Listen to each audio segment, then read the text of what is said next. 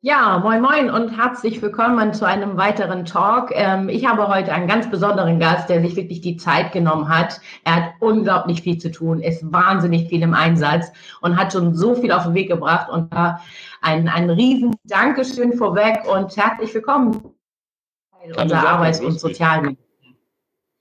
Ja, moin, moin. Ja, lieber Hubertus, auch vielleicht magst du die Frage ja nicht mehr hören, ähm, aber es sind ja tatsächlich herausfordernde Zeiten für uns alle, aber insbesondere natürlich auch für euch, ähm, Bundesministerinnen und Bundesminister.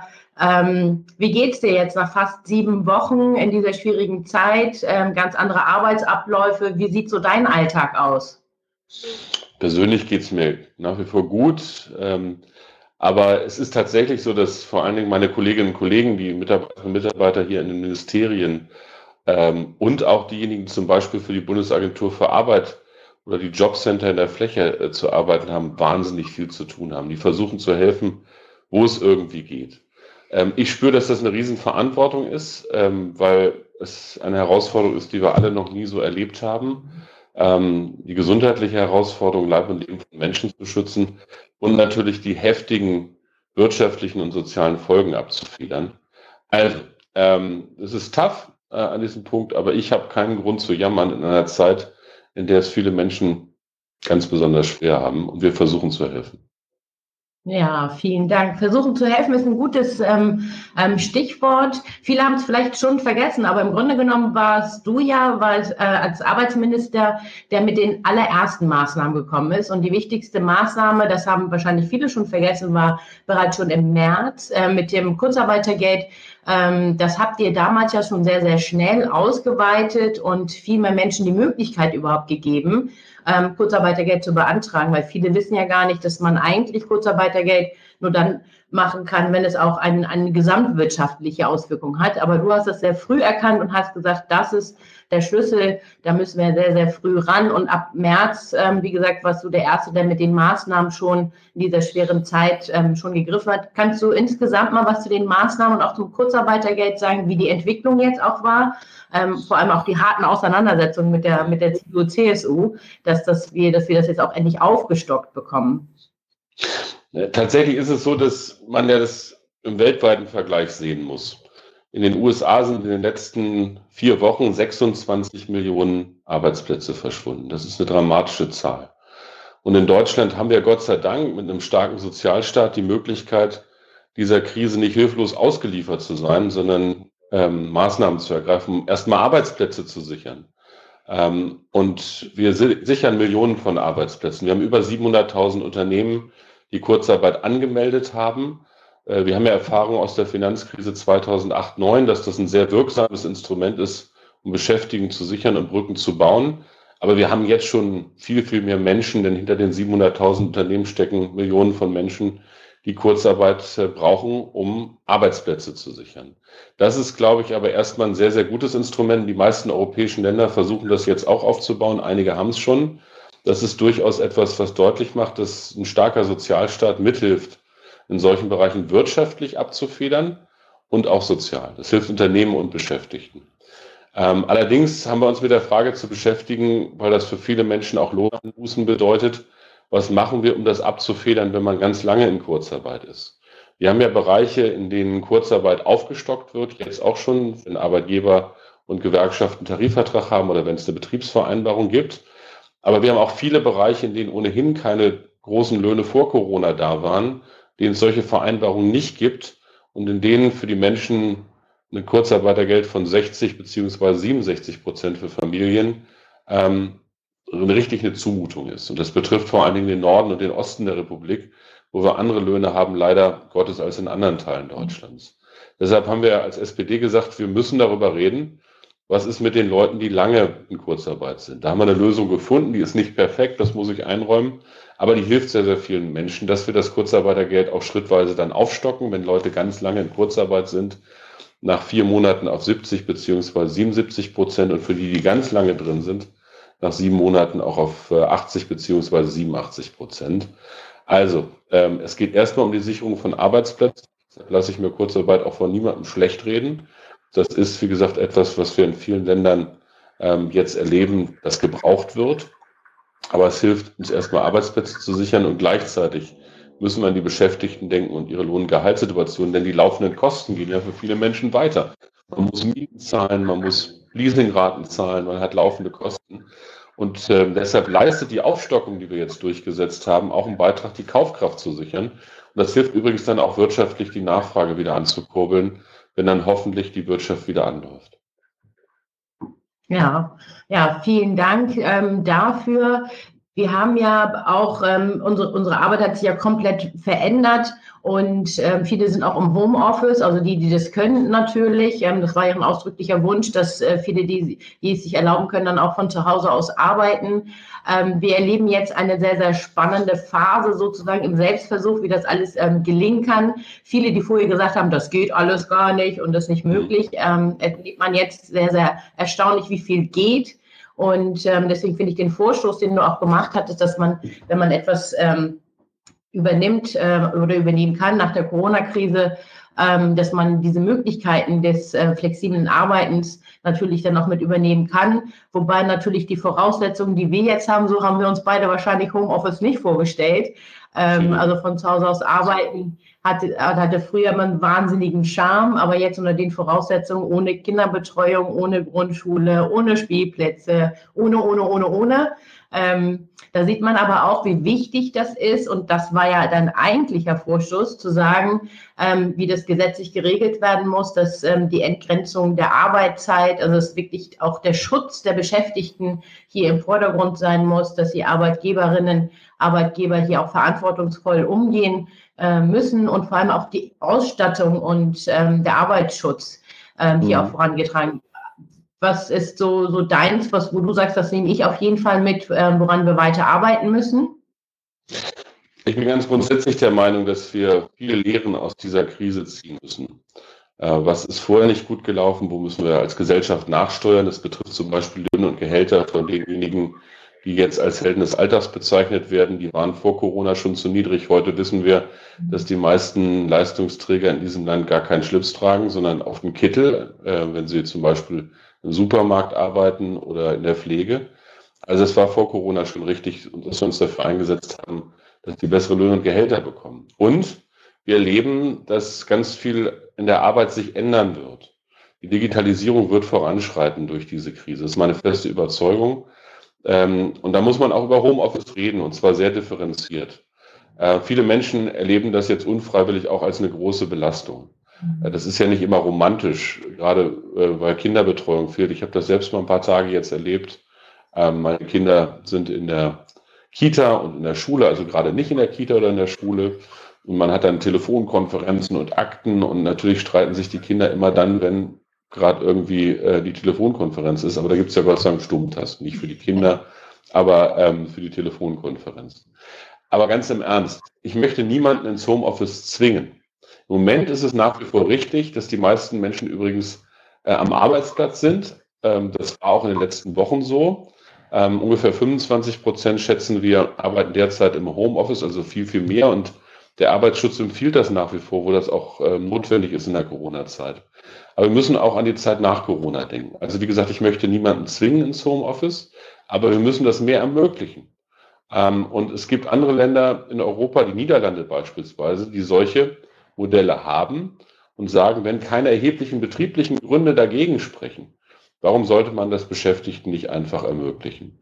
Denjenigen, die das wollen, mal einen Tag im Homeoffice zu arbeiten oder längere Zeit, wo das möglich ist. Das geht natürlich nicht beim Bäcker. Also man kann die Brötchen nicht von zu Hause aus backen in der Regel, wenn man in der Bäckerei arbeitet. hat sich ja die ganze Nation als Bäcker irgendwie herausgestellt. Das stimmt. Aber ich wollte nur sagen, an dem Beispiel, es gibt Bereiche, in denen physisch es nicht geht, im Homeoffice zu arbeiten. Das sind erhebliche betriebliche Gründe. Da muss man sagen, da kann man nicht gegen die Physikpolitik äh, machen. Aber wir können das viel mehr Menschen ermöglichen. Das lehrt uns die Krise. Und gerade in einer Zeit, wo wir jetzt sehr viel über Einschränkungen reden, möchte ich, dass wenn wir die Konsequenzen aus der Krise ziehen, wir auch über Selbstbestimmung, Flexibilität und Freiheiten reden. Und es gibt ja sehr viele Flexibilitätswünsche von Unternehmen, aber es gibt eben auch Flexibilitätswünsche von Beschäftigten. Und warum sollte man diese Erfahrung nicht so auswerten, dass wir da Neues auch ermöglichen? Ich glaube, da geht viel mehr. Das lernt diese Krise auch, ähm, was in diesem Land alles geht, an Solidarität, an Hilfsbereitschaft, aber auch an Flexibilität Und ich finde, dass wir diese Debatte führen sollten. Dass sich jetzt ähm, eine einzelne positiv darauf beziehen. Ich habe mich sehr gefreut, dass zum Beispiel auch aus politischen Ecken, wo man das gar nicht so vermutet hat, Unterstützung kam. Nicht, dass ich da jeden Tag darauf Wert legen würde, aber das geht ja quer durch die Parteien. Die FDP findet es gut. Ähm, es gibt bestimmte Verbände, die dagegen sind. Aber bei diesen Verbänden muss man auch immer sagen, die letzte Innovation, die die wahrscheinlich richtig toll fanden, war die Einführung des Faxgeräts. Also man muss, glaube ich, auch eine moderne Arbeitsgesellschaft vernünftig gestalten. Und da müssen wir natürlich auch klären, das, was du vorhin gesagt hast, dass wenn solche flexiblen Formen da sind, und die gibt es ja schon für viele, dass das nicht zur Entgrenzung von Arbeit führt. Also dass sich nicht die Arbeit durch das gesamte Privatleben frisst. Auch im Homeoffice muss irgendwann mal Schluss sein mit der Arbeit, weil es geht nicht, dass wir die Leute 24-7 sozusagen für verfügbar halten. Aber da setze ich darauf, dass wir Lösungen finden werden ähm, zwischen den Sozialpartnern, dass wir einen Rahmen als Gesetzgeber setzen werden, um das vernünftig hinzubekommen. Aber die Welt dreht sich weiter und ich glaube, dass wir solche Debatten brauchen und dass die, die reflexhaft immer sagen, nee, es muss immer so bleiben, wie es ist, historisch meistens nie recht hatten. Ja, und vor allem ähm, war der Vorschluss von dir auch zu sagen, dass die Arbeitnehmerinnen und Arbeitnehmer natürlich das selbst entscheiden, wie viel sie in Homeoffice und ob sie überhaupt Homeoffice möchten oder wünschen. Also von daher eher aus Sicht der Beschäftigten und da ihren Wünschen nachzukommen. Ähm, du kommst ja aus ähm, Niedersachsen, ich Schleswig-Holstein, das sind Flächenländer. Es gibt teilweise weite Wege auch zur Arbeit. Ähm, und wenn man da tatsächlich den Beschäftigten entgegenkommen kann, dass man sagt, man muss nicht irgendwie jeden Tag 100 Kilometer äh, mit dem Auto irgendwie ähm, zum Arbeitsplatz fahren und das, wenn das möglich ist. Also ich glaube schon, dass äh, das eine große äh, Flexibilisierung für die Arbeitnehmerinnen bedeuten kann, wenn natürlich die Rahmenbedingungen stimmen. Also davon bin ich auch überzeugt und ähm, gerade jetzt sieht man ja auch, dass in vielen Bereichen das möglich ist, wo uns vorher alle gesagt haben, das geht gar nicht. Ich habe neulich mit einer Bevollmächtigten von der IG Metall gesprochen und ähm, da ist natürlich auch bei den Arbeitgebern, also die, die jetzt ähm, immer noch auf, beim Arbeitsplatz sind und in der, in der Fabrik und in Hallen stehen, ähm, wie sind da deine Rückmeldungen? Gibt es da eher Sorgen der Beschäftigten, dass sie sagen, wir haben ein bisschen Angst, eigenen Schutz angeht. Wir sind irgendwie 100 mhm. Leute in der Halle. Da kriege ich so unterschiedliche Rückmeldungen, dass einige Arbeitgeber das wirklich super organisiert haben für ihre Beschäftigten, sehr, sehr hohen Wert auf Arbeitsschutz legen.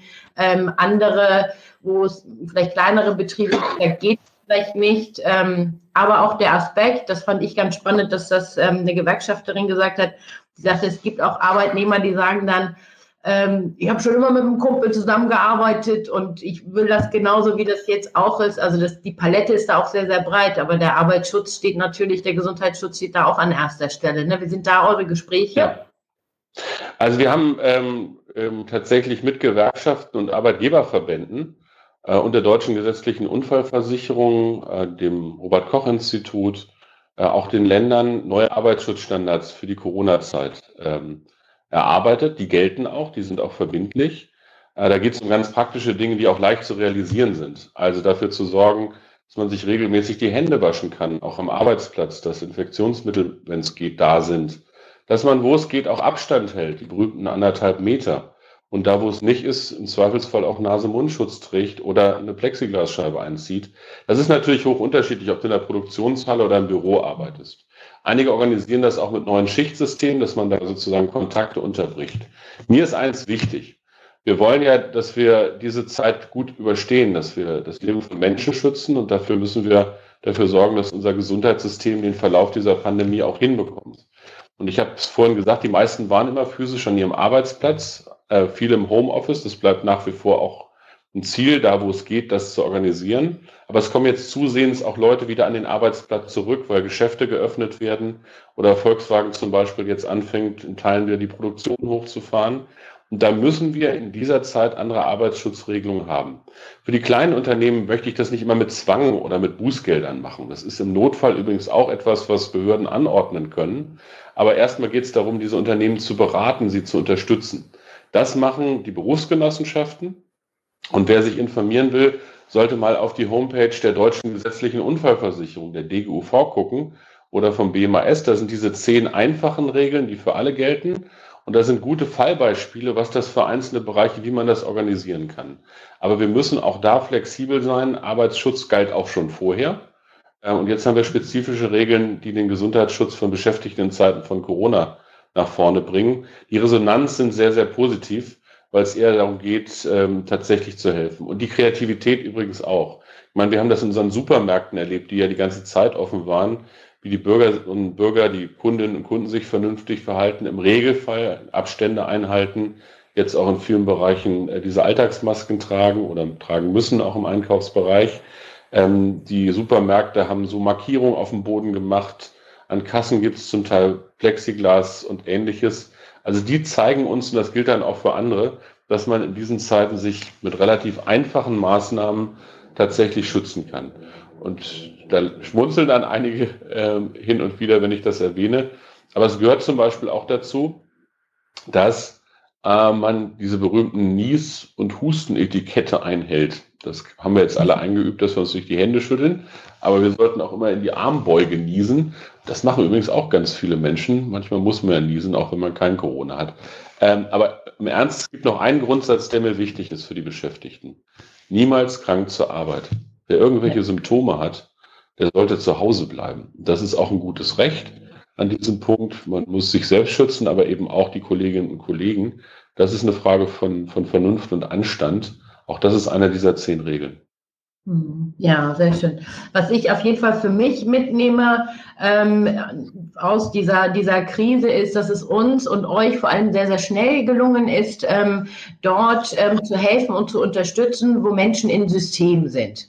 Ähm, also das heißt, wer sozialversicherungspflichtig beschäftigt ist, ähm, ähm, wo man auch helfen kann über die Bundesagentur für Arbeit oder über die Jobcenter, also dass die Grundsicherung viel leichter und zugänglicher gemacht worden ist und all diese Dinge. Aber wir erleben jetzt auch tatsächlich, dass es Gruppen gibt, da sind teilweise die Kulturschaffenden, aber auch einige Selbstständige, die keine Betriebskosten haben und das ist etwas, was ich tatsächlich für mich mitnehme nach dieser Krise, dass wir einen, einen starken Staat brauchen, einen verlässlichen Staat brauchen und dass diejenigen, die vorher gedacht hatten, ich brauche das alles nicht, ich kriege das alles selbst organisiert, jetzt gerade feststellen, ähm, nee, das ist wichtig, ähm, einen, einen starken Staat zu haben. Und für diejenigen, die vorher sozusagen in den, in den Sozialsystemen waren, also ne, ihre ganzen Beiträge gezahlt haben, da konnte man sehr schnell helfen, weil man die ja auch organisiert hatte. Und bei allen anderen ist es jetzt schwieriger und ähm, da bitte ich dann auch um Geduld, weil wir müssen erstmal Instrumente entwickeln, wie wir denen tatsächlich helfen können, weil sie ja sonst überhaupt nicht vorher erfasst gewesen sind. Sehr, vollkommen richtig. Also ich meine, das ist wahrscheinlich die größte politische, wirtschaftliche, soziale und in jedem Fall gesundheitliche Herausforderung unserer Generation. Eine Riesenwelle. Und damit uns der Blick nicht verrutscht, wie gesagt, man muss das immer vergleichen, auch mit anderen Ländern, ohne Überheblichkeit. Aber ich bin froh, dass wir in diesem Land durchaus Dinge haben, die andere nicht haben. Wir haben eine starke Wirtschaft, wir haben auch eine starke und solidarische Gesellschaft und wir haben im Verhältnis zu anderen jedenfalls auch einen recht starken Sozialstaat. Nicht im Verhältnis zu den Skandinaviern, die bei euch näher sind, aber im Vergleich zum Beispiel zu den USA. Ähm, dort gibt es keine Kurzarbeit, sondern Millionen von Menschen werden arbeitslos und es gibt keine Grundsicherung, wie wir sie kennen beispielsweise, die jetzt auch vielen Leuten hilft. Trotzdem sage ich ganz offen, wir sind in einer Situation, wo ich als Arbeitsminister zum Beispiel nicht versprechen kann, jeden Arbeitsplatz zu erhalten. Aber wir können sagen, wir können um jeden Arbeitsplatz kämpfen mit den Instrumenten, die wir haben.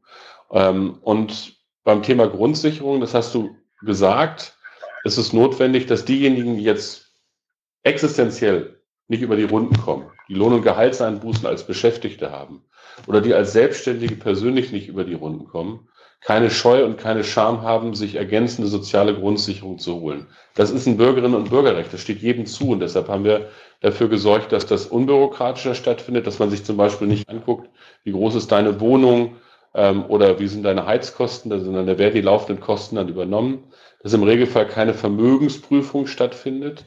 Das ist auch wichtig. Und wir müssen jetzt noch ein paar Fragen klären. Wie ist das Verhältnis von Wirtschaftshilfen ähm, zur Grundsicherung beispielsweise in dem Bereich. Das wird leider in den Bundesländern sehr unterschiedlich gehandhabt. Auch das müssen wir noch klären, weil das viele Solo-Selbstständige im Moment ähm, ein bisschen verunsichert an der Stelle. Aber ich werde auch ein bisschen so schwer das ist, weil das ist ja für die Leute existenziell im Moment. Komme ich über die Runden? Wie ernähre ich meine Familie? Kann ich meine wirtschaftliche Existenz sichern? Ich kann die Ungeduld nach schnellen Lösungen wirklich gut verstehen, weil wir viele Rückmeldungen bekommen. Aber wir müssen gucken, dass wir Dinge Schritt für Schritt klären. Und wie gesagt, im Gegensatz zu Amerika haben wir einen Sozialstaat. Wir haben übrigens auch ein öffentliches Gesundheitswesen, also zum Beispiel Gesundheitsämter. Ähm, die müssen wir stärken, auch äh, nach und in dieser Krise. Die brauchen wir jetzt auch zur Pandemieverfolgung. Aber erstmal gut, dass wir welche haben. Es gibt ja einige, die das vor Jahren für überflüssig erklären wollten und sozusagen gesagt haben, das kann man alles privat vor Staat organisieren. Ich glaube, es zeigt sich, dass wir einen Staat haben, der nicht alles kann. Das kann kein Staat.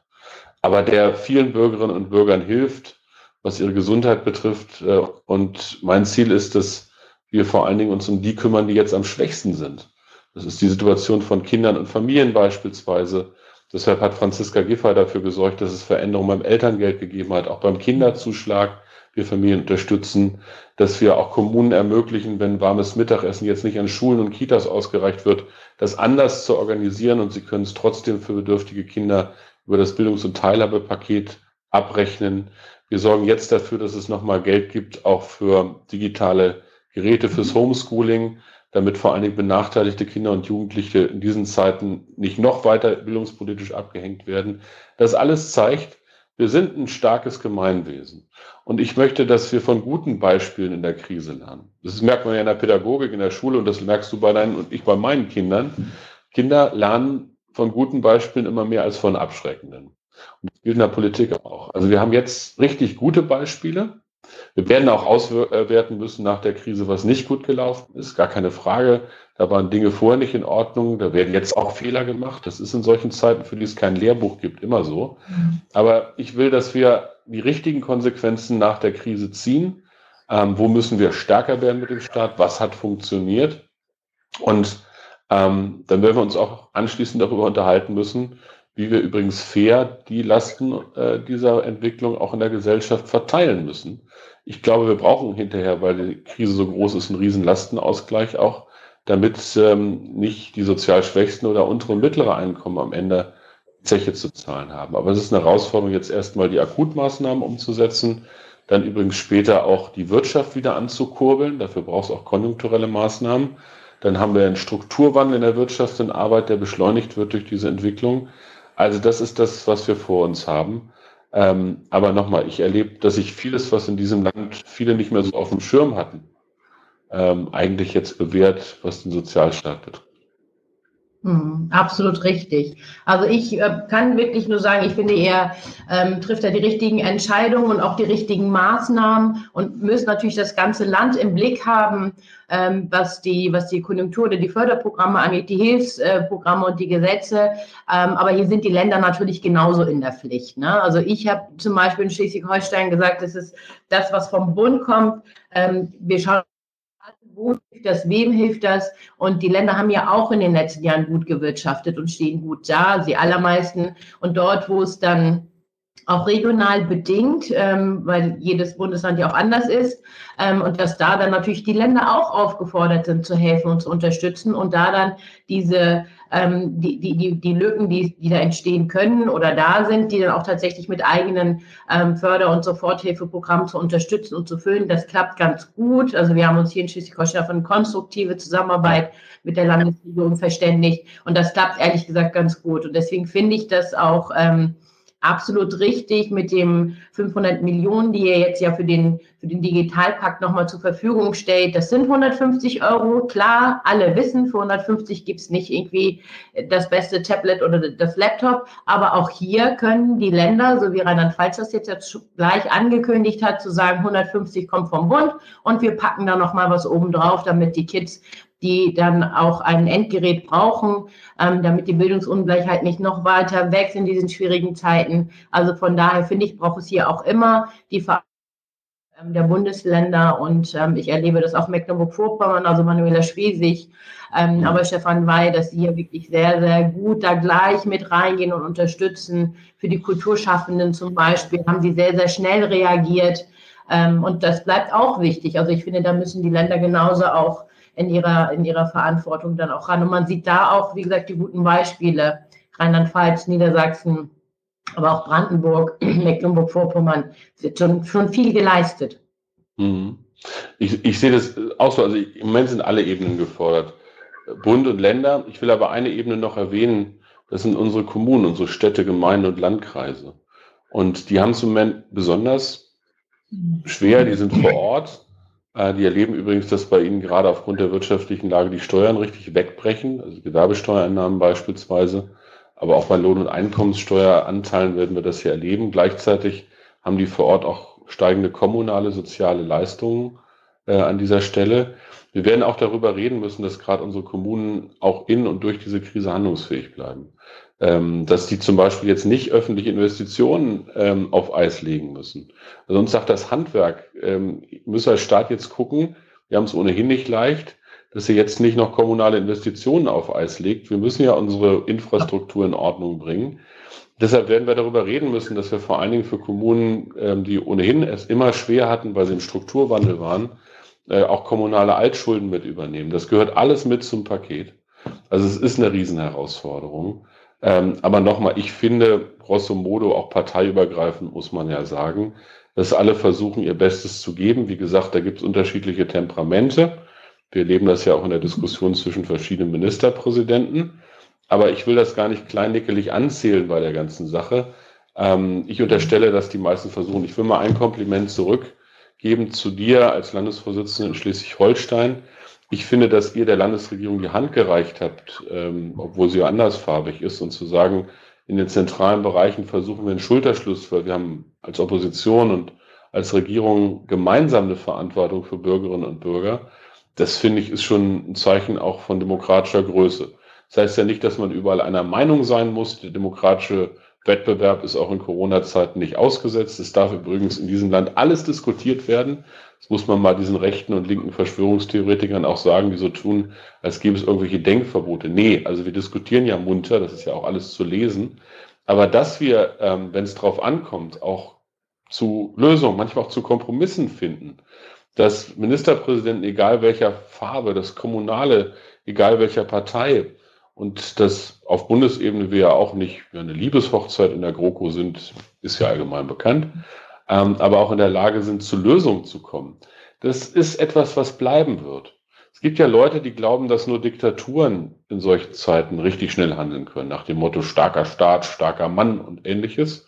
Nee, unsere Demokratie, unsere parlamentarische Demokratie ist in der Lage, auch schnell zu können. Das haben wir in den letzten Wochen bewiesen. Das heißt aber auch, dass man manchmal trotzdem sich Zeit nehmen muss zu diskutieren und nachzudenken und zu ringen auch um Lösungen. Es gibt viele, die sich fragen sich, warum müssen diese Koalitionsausschüsse immer die ganze Nacht äh, tagen? Das frage ich mich ehrlich gesagt auch. Könnte auch mal tagsüber sein. Ähm, aber das Ringen um Lösungen und wenn es mal eine Stunde länger dauert oder mal einen Tag oder eine Woche, das ist keine Schande, das ist Demokratie. Weil eins wird ja in der Corona-Zeit nicht verschwinden, dass Menschen bei allem, was wir an Gemeinwohl haben, auch sehr unterschiedliche Interessen haben. Und mein Eindruck ist, das balanciert sich in dieser Demokratie meistens ganz ordentlich aus an der einen oder anderen Stelle, dass wir Interessenausgleich finden und vielleicht auch lernen, dass ich habe eine klare Überzeugung als Sozialdemokrat, aber dass wenn man Fortschritt will, der Begriff Kompromiss mhm. keine Schande ist, wenn man was rausholt. Das muss man in diesen Zeiten auch machen. Und ich erlebe übrigens, dass viele Bürgerinnen und Bürger das auch wieder wertschätzen. Dass eben nicht die, die lauten Schreihälse im Moment das Oberwasser haben. Wir werden schon erleben, dass auch äh, vor allen Dingen Rechtsradikale versuchen, aus der Krise Kapital zu schlagen, Ängste zu schüren. Äh, damit werden wir uns auseinandersetzen müssen. Also wenn ich mir anhöre, was ähm, äh, diese braunen Leute da ähm, im Netz so von sich geben oder in Parlamenten und mit welchen Verschwörungstheorien die auch arbeiten, muss man da nach wie vor wachsam sein. Aber mein Eindruck ist, viele Bürgerinnen und Bürger, auch einige, die sich manchmal abgewandt haben oder ermüdet waren über unsere Demokratie, lernen jetzt mal richtig schätzen, was wir für ein ja am Ende des Tages doch recht tolles Land sind. Ich sage das jetzt auch mal mit, ohne, ohne das zu pathetisch zu sagen. Aber ich sage das auch mal in der geschichtlichen Perspektive. Meine Mutter ist Jahrgang 1937. Die lebt nicht mehr, aber die hat Krieg und Flucht und Vertreibung erlebt. Ich bin Jahrgang 72. Ich bin mitten im Frieden geboren und trotz allem, irgendwas meiner Familie, wenn man es nicht so dick von zu Hause hatte, eigentlich in einer friedlichen und guten Gesellschaft groß geworden. So, und jetzt habe ich selbst Kinder ähm, und ich will, dass die auch in einer guten Gesellschaft aufwachsen. Dafür haben wir jetzt eine ganz, ganz besondere Verantwortung, ähm, zusammenzuhalten, zu gucken, dass uns in dieser Krise nicht gegeneinander die Gesellschaft läuft. Das hat übrigens darüber hinaus, und damit lasse ich es dann auch bewenden, damit das nicht zu global galaktisch wird, auch Folgen für die internationale Politik. Ich meine, das ist hier eine Menschheitsherausforderung, eine Pandemie. Und wir erleben, dass einige sich jetzt versuchen, in Nationalismus und in Ellenbogen da äh, äh, auszutoben, dass Institutionen wie die Weltgesundheitsorganisation äh, in Frage gestellt werden, dass Amerika da einen Schuldigen sucht und Trump versucht, den Hahn durchzudrehen.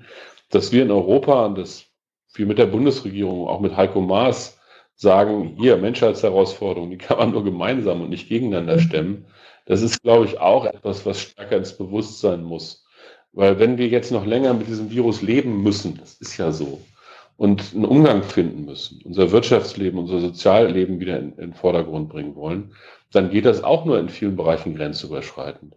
Mein Deutschland ist ein Land, das nicht nur ähm, deshalb wirtschaftlich getroffen ist im Moment, weil wir beschränkende Maßnahmen haben und Lockdown hatten, sondern wir sind ein Land, das exportiert. 60 Prozent unserer Exporte in Länder der Europäischen Union. Und wenn dann andere europäische Länder wirtschaftlich am Boden liegen, ja. dann können die auch unsere Produkte, Verfahren und Dienstleistungen nicht kaufen, was bei uns dann auch Arbeitsplätze gefährdet.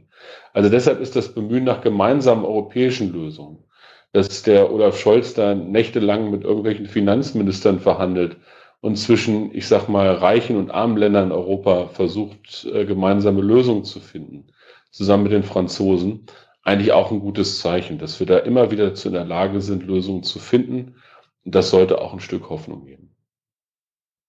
Definitiv. Also vor allem ähm, wissen wir da ja auch um unsere Verantwortung und viele schauen dann auch gerade dann auch auf Deutschland, wie bereit wir sind, da dann auch zu unterstützen und zu helfen. Und auch ich sehe das genauso, dass wir hier unsere Bemüh Bemühungen, die wir haben und ähm, Olaf Scholz da auch ähm, den gesamten Blick auf die Europäische Union hat, das wird uns auch hoch angerechnet werden hinterher nach der Krise, weil irgendwann werden natürlich die anderen, unsere Nachbarländer schauen und gucken, wer hat wie reagiert, wer hat wie geholfen. Und das hat dann ja auch etwas damit zu tun, dass für uns Sozialdemokraten und Sozialdemokraten das Europa ja nie eine Wirtschaftsunion gewesen ist, sondern immer eine Solidargemeinschaft, immer ähm, auch ein Friedensprojekt. Und und ähm, dass ähm, wir uns damit an die Speerspitze stellen und dass Olaf da einen guten Job macht, ähm, da freue ich mich wirklich drüber und ähm, das wird jetzt auch differenzierter wahrgenommen. Ne? Am Anfang hatten die echt ein bisschen Sorge, weil die gesagt haben, na, Deutschland kommt wieder als Gewinner aus dieser Krise, weil alle haben natürlich das Déjà-vu mit der Wirtschafts- und Finanzkrise im Hinterkopf und ähm, dass wir zumindest als Sozialdemokraten uns auf allen Ebenen bemühen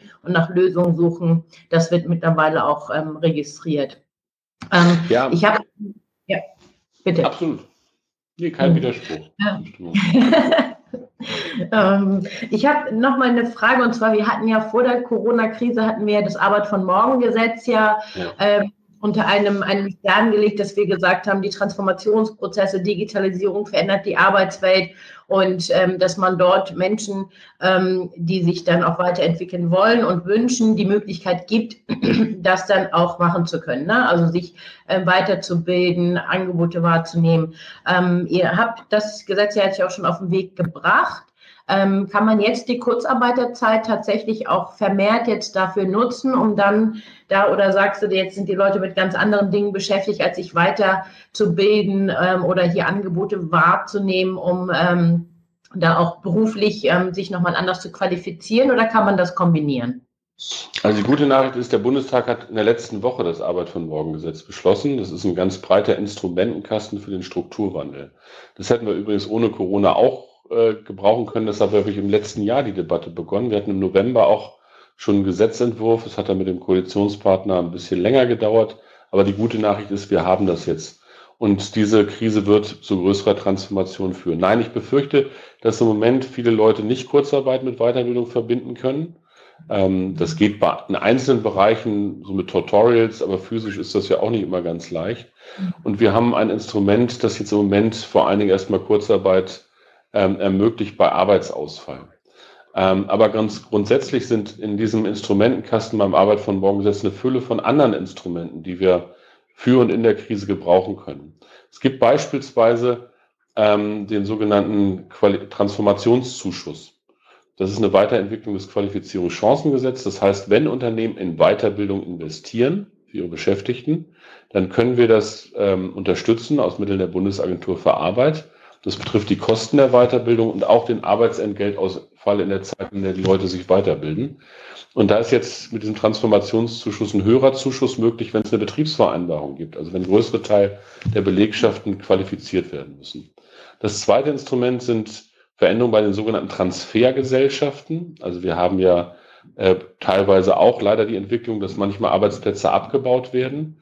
Ähm, und dann gibt es schon das Instrument der Transfergesellschaft, das vereinbart wird. Das wird auch von der Bundesagentur unterstützt und von den Sozialpartnern ausgehandelt, damit die, die von Bord gehen, sich neu orientieren können. Und das können wir jetzt stärker auch mit Weiterbildung unterstützen.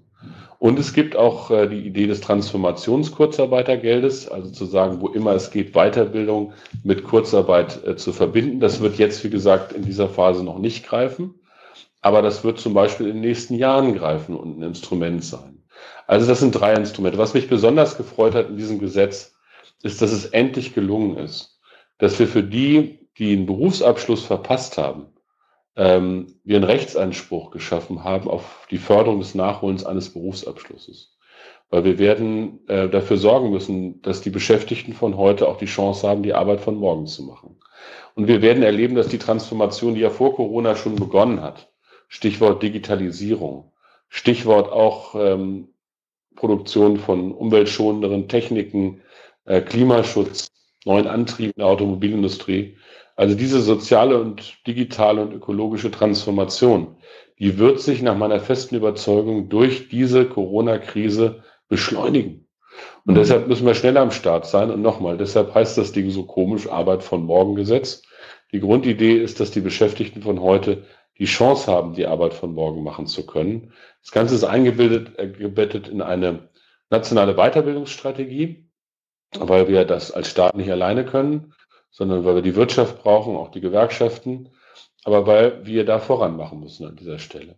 Und ähm, wie gesagt, viele fragen sich, warum müsste solche Gesetze jetzt in dieser Corona-Zeit machen? Also, es gibt einen alten Titel der Band Fleetwood Mac. Ich weiß nicht, ob du die noch kennst, du bist ja viel jünger als ich. Aber der heißt, der heißt Don't Stop Talking About, uh, Don't Stop Thinking About Tomorrow. Und das finde ich, äh, gilt auch für die Zukunft der Arbeit. Definitiv, vor allem, weil viele sich ja auch fragen, wie geht es weiter? Menschen brauchen eine Perspektive. Also ich finde das absolut richtig, kommt genau zur richtigen Zeit. Und den Titel, ganz ehrlich, den finde ich ehrlich gesagt sehr aufbauend und ähm, auch sehr positiv, weil das drückt dann ja auch aus, dass es auf jeden Fall auch morgen noch Arbeit geben wird, weil da gibt es ja auch einige, die behaupten, die Arbeit geht uns aus, was noch nie passiert ist in der Menschheitsgeschichte. Also von daher top ähm, Titel gewählt Lieber Hubertus, ähm, Gewerkschaften, gutes ähm, Stichwort. Wir werden ja dieses Jahr einen sehr, sehr ungewöhnlichen 1. Mai haben. Seit 1949 das erste Mal, seit Gründung des ähm, DGB wird es keine ähm, 1. Mai-Märsche geben, es wird keinen Umzug geben, ähm, es wird nicht diese großen Kundgebungen geben.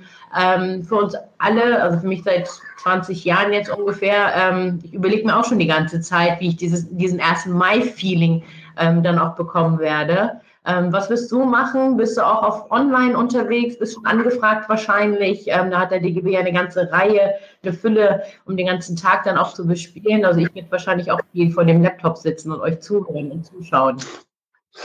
Ja, ich finde es auf der einen Seite erstmal schade, bei mir geht es wie dir. Ich bin dem 1. Mai groß geworden ähm, und das ist in meiner Heimatstadt in Peine meistens gewesen, große Mai-Kundgebung äh, und dann ordentliches Familienfest. Das ist dieses Jahr so nicht möglich. Und die alte Gewerkschaftsparole heraus zum 1. Mai heißt wahrscheinlich in diesem Jahr erstmal daheim äh, am 1. Mai. Ähm, trotzdem, der DGB hat sich tolle Sachen überlegt und ist da recht flexibel und kreativ. Also es gibt eine große ähm, Online-Geschichte ähm, über den DGB, über die Homepage des DGB.